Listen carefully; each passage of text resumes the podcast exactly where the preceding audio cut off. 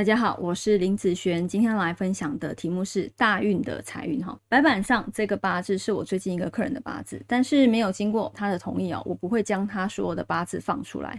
那我今天想要分享的是他天干的部分，因为他大部分的财哈都在天干哈。来，我们来看这个八字，这是出生时间年月日时哈，二十三岁啊走甲，三十三岁走乙，全部都是木运哦哈。有些人可能会判断这个木都好好，如果是用神的话；有些人会判断好，不是用神忌神的话，走木都不好。好，我们来看看他这个八字都是同样木的大运，对他来讲是不是有差别呢？我们先带二十三岁的大运，今天我们要来分享财火日主的人，他的财是看什么？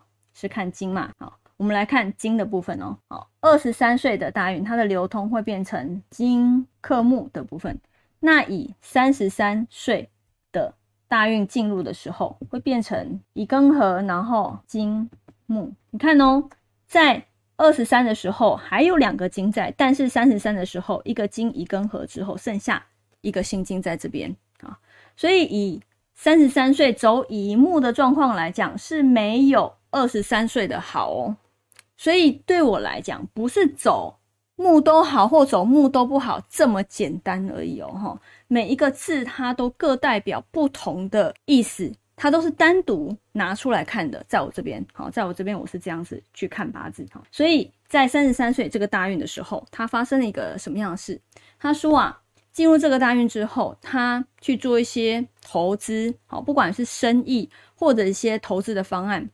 他都觉得没有想象的好，没有他二十二岁那柱大运还要好。然后他在三十三岁，他去做好，因为他本身是创业者，所以他在赚钱上面，他觉得他比之前更努力了，比这个假的时候更努力的。可是他觉得反而没有在之前那么好，他更努力的反而没有之前好哦。他都做一样的部分，或者比之前更好，但是你有没有发现？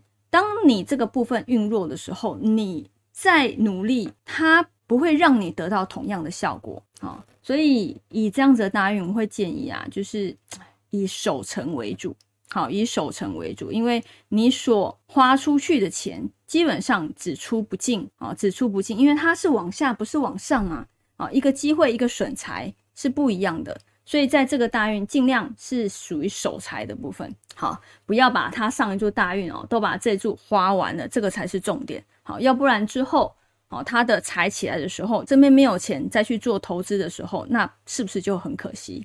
不好运的时候，先守成，好，不要去冲嘛，守成为主嘛，下一次好运再去冲，这样子，哦，人生财运好的时候，不是不是常常有啦。好说真的不是常常有。以大运来讲，什么大运好要去注意什么事情，然后要去做什么事情，在这一柱大运不要让它损财损的严重，基本上就算是赚了。好，就算是赚。好，有时候像这样子的大运也会好用这样子的方式去应对哦。好，那以上这个影片就分享给大家以及我的学生，我们下次见喽，拜拜。